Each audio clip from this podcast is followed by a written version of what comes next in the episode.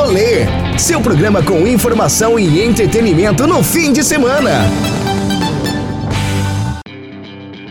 E o mês de setembro, como todos nós sabemos, é um mês em que ocorre uma campanha chamada Setembro Amarelo, que é uma campanha em síntese de valorização da vida e de prevenção ao suicídio. A gente sabe que hoje no mundo as doenças relacionadas à saúde mental têm provocado a morte de várias pessoas e o afastamento de uma centena de milhares também. Então, para conversar sobre este assunto, a gente vai receber aqui agora no rolê a psicóloga Lidiane Tributino, que é professora da Universidade Federal do Oeste da Bahia. Boa tarde, professora Lidiane, tudo bem? Boa tarde, boa tarde Danilo, boa tarde a todos aqueles que nos acompanham. Com grande prazer que eu aceito esse convite para que a gente possa conversar um pouco sobre esse tema que é delicado né, e que merece muita atenção porque é um fenômeno complexo, um fenômeno social, não é um fenômeno só individual, familiar, é um fenômeno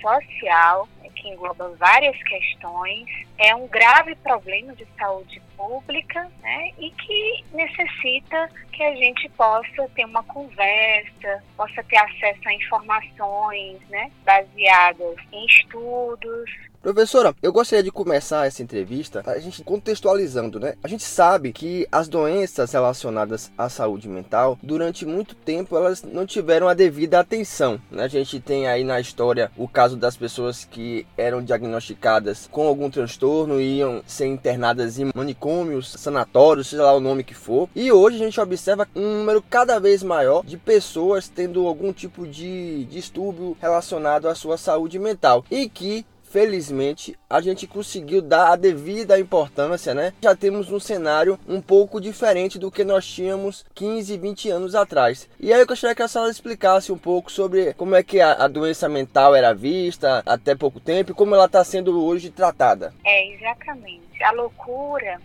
ela foi vista de diversas maneiras, né, como questões sobrenaturais, demoníacas, possessões, e eram tratadas também de diversas maneiras. Bom, mas aí eu acredito que é importante a gente trazer para algo mais próximo da gente. O que, que vem acontecendo, né? Quando a gente fala na era manicomial, a figura, a pessoa que era tida como louco, né? E aí a gente pode ressaltar aqui que o louco não era somente aquele que tinha uma doença mental, mas também aquele desempregado, as trabalhadoras né, do sexo, as pessoas uh, negros. Então, várias questões sociais, elas também foram colocadas, né, presas no manicômio.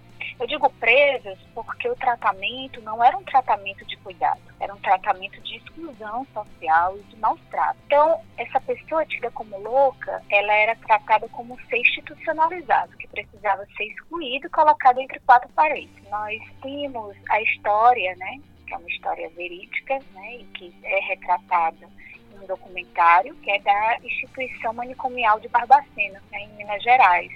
E lá a gente pode ver pessoas, como as pessoas eram tratadas dentro de instituições manicomiais. Então, eram seres sem liberdade, vistos como autômatos. E aí não se esperava dessas pessoas o pensar e o agir. Então, eles precisavam ser mantidos sob tutela, sob a guarda né, do Estado e dos profissionais que estavam responsáveis por essa instituição manicomial. Então, o sujeito que tinha essa sua autonomia comprometida, ele ficava na dependência absoluta dessas instituições. O que é que acontece?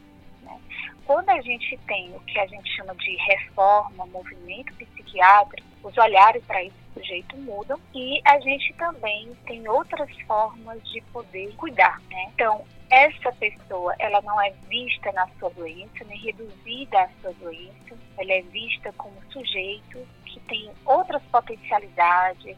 Se existe, existe comprometimento de algumas funções, de algumas atividades por causa dessa doença, mas também profissionais eles começam a olhar o que essa pessoa pode fazer. E aí é que está a preciosidade do que a gente vai chamar abordagem psicossocial. Com a abordagem psicossocial, a gente já não olha mais a doença, gente olha o sujeito com todas as suas potencialidades e dificuldades. A gente olha ainda, continua olhando o sofrimento dele, continua olhando as dores dele, as dificuldades que ele apresenta, mas também a gente olha para as potencialidades, o que ele pode fazer, o que ele consegue.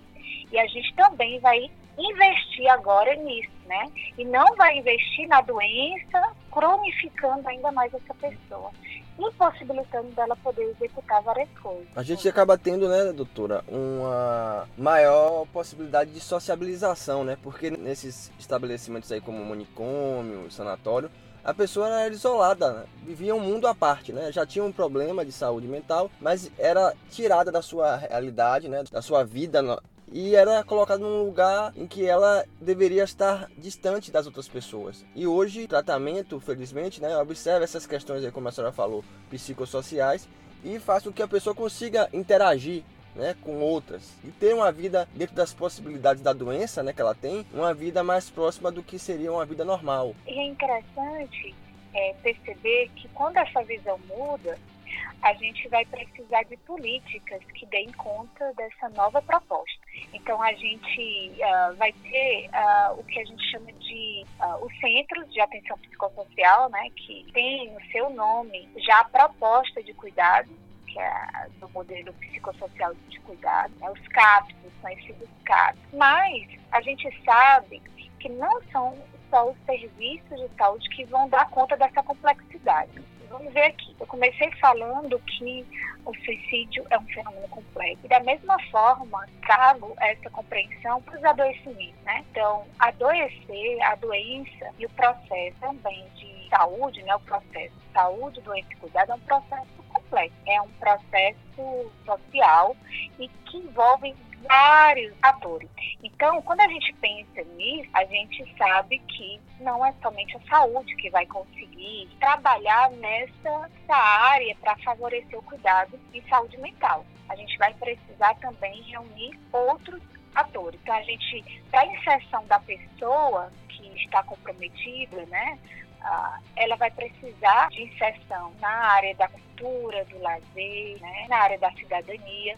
Então, a gente vai precisar de uma rede de suporte, de uma rede que eu digo que também é de, de direitos. Então, a gente vai precisar que outras áreas também se mobilizem para oferta de serviços e de ações. Então, a gente vai precisar também, ora, se a pessoa sai de uma instituição fechada e ela volta para o espaço da família, volta né, para o espaço dessa vida, né, ela vai precisar também de outros recursos. Ela vai precisar ser inserida no trabalho, então precisa haver também serviços de geração de renda.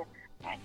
Então, a gente pensa a questão do adoecimento mental como algo complexo e para cuidar também a gente vai precisar uma rede de serviços, de ações e de atores. Doutora, puxando aqui mais para essa questão do Setembro Amarelo, o que é que nós temos visto no ato do suicídio, né? É uma situação que a pessoa que tem alguma enfermidade, né, de saúde mental, ela chegou no limite, acha que não tem mais jeito, vai lá e, e tenta o, ato de suicídio. Isso aqui já é o final do processo. Mas antes há todo um processo de adoecimento. E aí o que a gente quer saber é o que pode levar a esse processo de adoecimento mental. Bom, como você falou, né, o Setembro Amarelo ele é uma campanha nacional de prevenção ao suicídio que uh, está, está sendo realizada desde 2015 é uma iniciativa da Associação de Psiquiatria, Associação Brasileira, o Conselho Federal de Medicina e o Centro de Valorização da Vida. Bom, esse mês de setembro ele já era uh, utilizado, né, já havia sido escolhido para uma campanha desde 2003 que realizava todo 10 de setembro o Dia Mundial de Prevenção do Suicídio. Qual a importância dessa campanha, na verdade? Não é só chamar atenção para um mês, ou só chamar atenção para uma questão tão importante somente no mês, mas provocar discussões e saber que essas discussões elas precisam atravessar todo ano. É mais para ser um empurrão para que a gente possa ir, né, novamente fomentando discussões e fomentando também propostas, tanto no plano macro, né, da macropolítica, mas também nas atividades do dia a dia. Bom, o suicídio, como você ah, mesmo falou, né, é um problema, problema de saúde pública. Ele vai impactar não só a família de quem perde né, um ente querido, e a gente, quando fala em perda de vida, a gente não está falando em números. Apesar dos números serem é, bem relevantes quando a gente trata de suicídio. Então, impactante.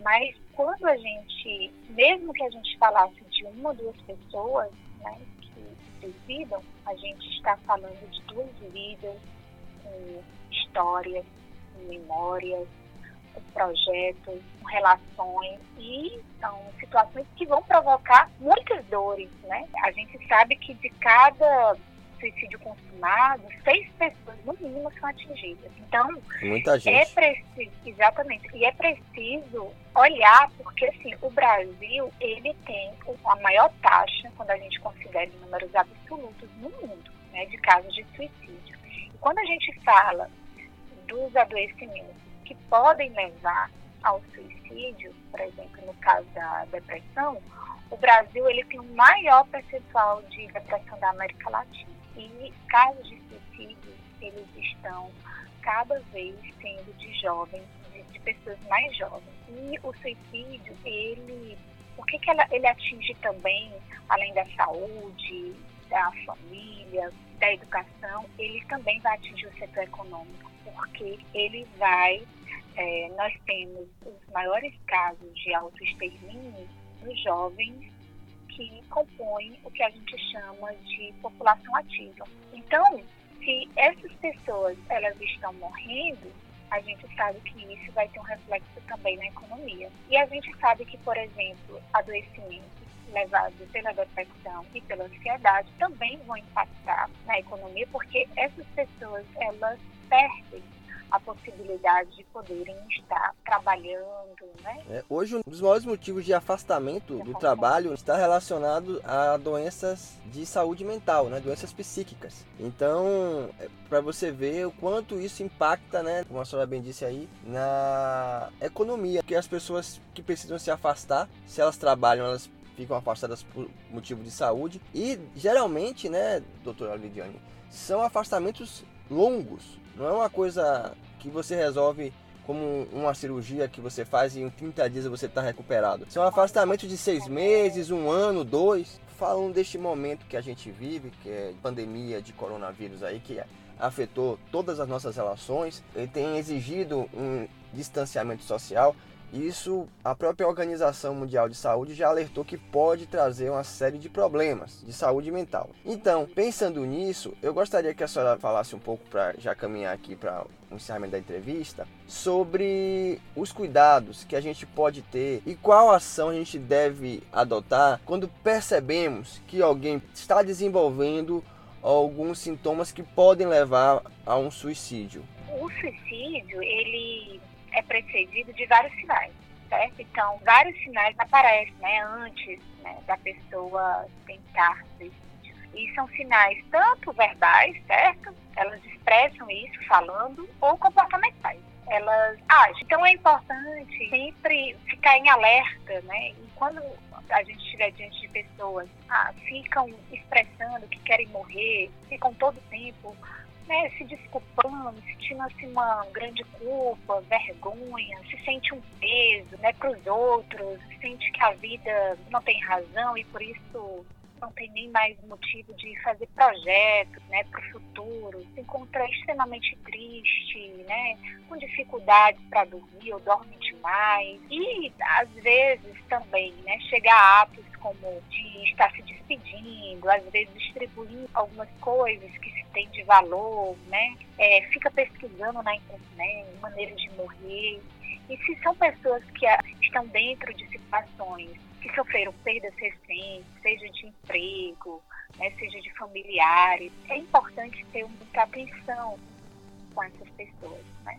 Eu consigo também. Quando a gente perceber essas questões da nossa vida, a gente precisa buscar ajuda para nós ou para um outro que a gente vê que está expressando essas questões. Muitas vezes, né, as pessoas não levam a sério quando a outra está dizendo assim, ah, eu, vou me matar, eu não quero mais viver. As pessoas acham que até leva num tom de, de, brincadeira em algumas situações. E falando desse sentimento de perda que a senhora mencionou aí, agora com a Covid-19, muitas famílias têm tido perdas assim grandes, né? De pai e mãe que morrem no mesmo dia, ou morre um dia, outro no outro, aí é tio, porque é uma doença bastante perversa, né? E aí, esses processos geram realmente uma dor muito grande, né? Você tá ali, sua família, todo mundo ali bem, do nada, você perde seu pai e sua mãe na sequência. Quantos casos a gente tem ouvido, né, de, de situações como essa, neste tempo de pandemia? Exatamente. E aí, é importante, quando a gente estiver diante de pessoas que estejam nesse sofrimento, é importante sempre conversar. Ah, Lidiane, eu não sei o que dizer. Então, escuta. Escuta, escuta,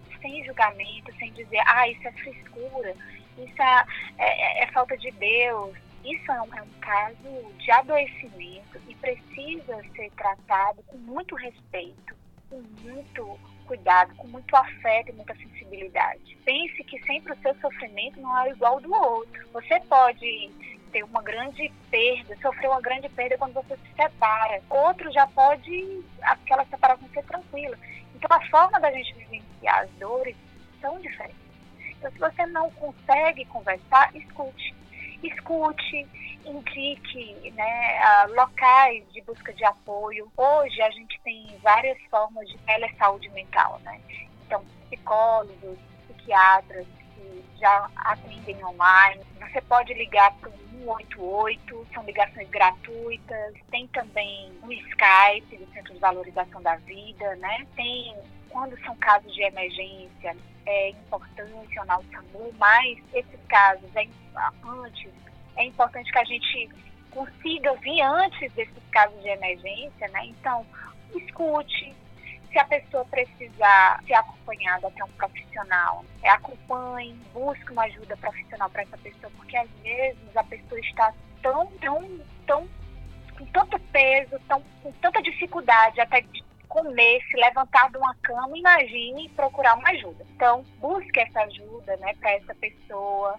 Proteja essa pessoa, não deixe ela ficar só. Se assegure que tem alguém, né, que possa ficar com, com ela. Se assegure que não tenha formas letais ou instrumentos letais, né, como pesticidas, armas de fogo, medicamentos dentro de casa. E saiba que a gente tem uma rede, uma rede de apoio e de cuidado os CAPs, né, os Centros de Atenção Psicossocial, funcionam para isso, né? E uh, você pode entrar em contato com o Centro de Valorização da Vida, que é 188.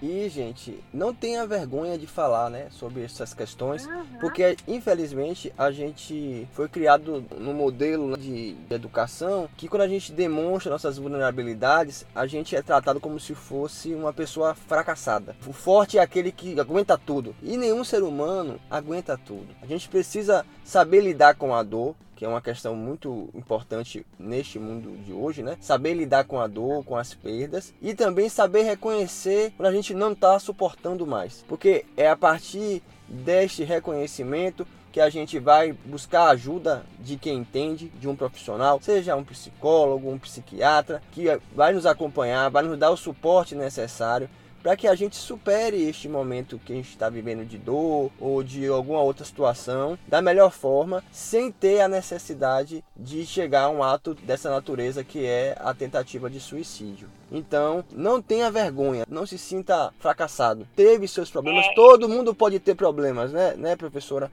Procure uma é, ajuda. É, é importante isso que você está falando, porque as pessoas se sentem fracas quando é, se deparam com o sofrimento. E eu quero dizer para vocês que o sofrimento ele é constitutivo da nossa vida. Né? Ele é importante na nossa vida para que a gente possa ver que a nossa vida ela precisa agora buscar outros caminhos. Né? Quando a gente se depara com alguma dor, é a nossa vida justamente dizendo: olha, por aqui já não está dando mais, vamos tentar outras formas de poder viver, outras maneiras de viver. E quando a gente procura ajuda, porque a dor está muito grande, isso não demonstra fraqueza, isso demonstra justamente a nossa compreensão de que a pessoa ela não nasceu só e ela não vive só nesse mundo. Nós vivemos de relações. Então, a gente tem que saber que a vida ela não é para ser levada de forma individualista. E isso foi que colocaram na nossa cabeça, né? O mundo capitalístico ele funciona dessa forma, né? Dentro dessa lógica de incentivar o individualismo. Mas nós somos seres é, de relação. A gente não precisa e nem pode tocar a vida só. Vamos aprender a tocar a vida de forma coletiva e reconhecer que é no outro que a gente consegue ser mais forte. Muito obrigado, professora Lidia ah, tá? Eu queria deixar o espaço aí para uma mensagem final aos ouvintes da Oeste FM e também do programa Rolê. Bom, eu quero finalizar agradecendo a todos aqueles que puderem nos acompanhar e que deixam a nossa voz e a nossa mensagem, né? E a voz e a mensagem de vocês poderem adentrar nas casas. Eu espero que hoje essa mensagem também adentre os corações e possa mobilizar várias ações de apoio, de ajuda e de cuidado. Beijos, abraços